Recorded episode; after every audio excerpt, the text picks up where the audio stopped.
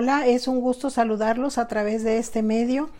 En este día yo quiero animarles a que no dejemos de, estar orando, de estar intercediendo, de estar leyendo, ¿sí? No permitamos que el desánimo, la tristeza o el temor se apodere de nosotros. Y una de las cosas que necesitamos hacer para no caer en eso es precisamente leer. Meternos en la palabra es tan importante siempre, pero en este tiempo aún con mayor razón. Yo les invito a que me acompañen al Salmo 119, versículo 165, que dice, Mucha paz tienen los que aman tu ley, y no hay para ellos tropiezo. Una de las cosas que más anhelamos en este tiempo es tener paz. Y esa paz va a venir a nuestra vida, a nuestro corazón, en la medida que nos metamos a la palabra. El Salmo 48 dice, el hacer tu voluntad me ha agradado y tu ley está en medio de mi corazón. Fíjense el salmista con qué alegría y con qué gusto dice, tu ley está en medio de mi corazón. ¿Y cómo vamos a lograrlo? ¿Cómo vamos a amar esa palabra? ¿Cómo la vamos a abrazar? ¿Cómo la vamos a poner por obra? Leyéndola, conociéndola. En el Salmo 51, 6 dice, en lo secreto me has hecho comprender sabiduría. Sabiduría que viene de lo alto es lo que necesitamos en este tiempo para no cuestionar por qué está pasando todo esto, para no querer conocer lo que Dios no nos permite conocer, sino que nuestra confianza esté en Él. Y eso solamente lo vamos a lograr si leemos, si nos metemos en la palabra, si le pedimos a Dios con todo nuestro corazón que la podamos entender. En Juan 8:47 dice, el que es de Dios, la palabra de Dios oye.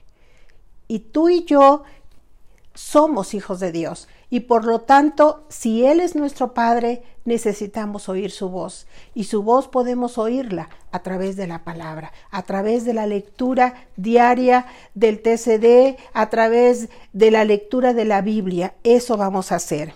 Y también quiero invitarles otra cosa, además de leer, porque la oración está ligada a la palabra. Si tú lees para aplicarla, tienes que orar. Y en Jeremías 33, 3, que es una cita muy conocida, una escritura muy conocida, Dios dice, clama a mí y yo te responderé. Y te enseñaré cosas grandes y ocultas que tú no conoces. Ese es el deseo de Dios, que clamemos a Él, que le roguemos, que, que oremos, que le busquemos, como acabamos de leer, en lo secreto y ahí Él nos va a hablar, ahí Él nos va a dar paz, ahí Él nos va a entender, nos va a dar a entender su palabra, nos va a revelar lo que hasta ahora no, no hemos conocido.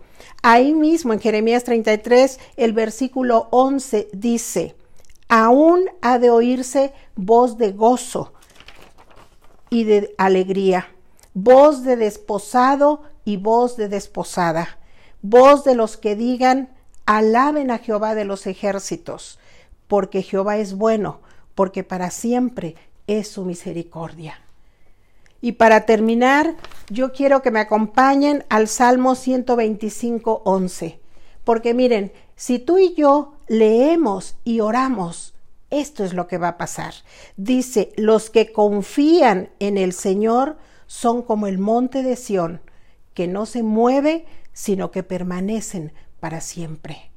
Y tú y yo así estaremos, firmes en nuestra fe, firmes en nuestra paz, confiadas en que Dios está con nosotros, en que Él nos escucha y, y en que Él toma el control de todas las cosas.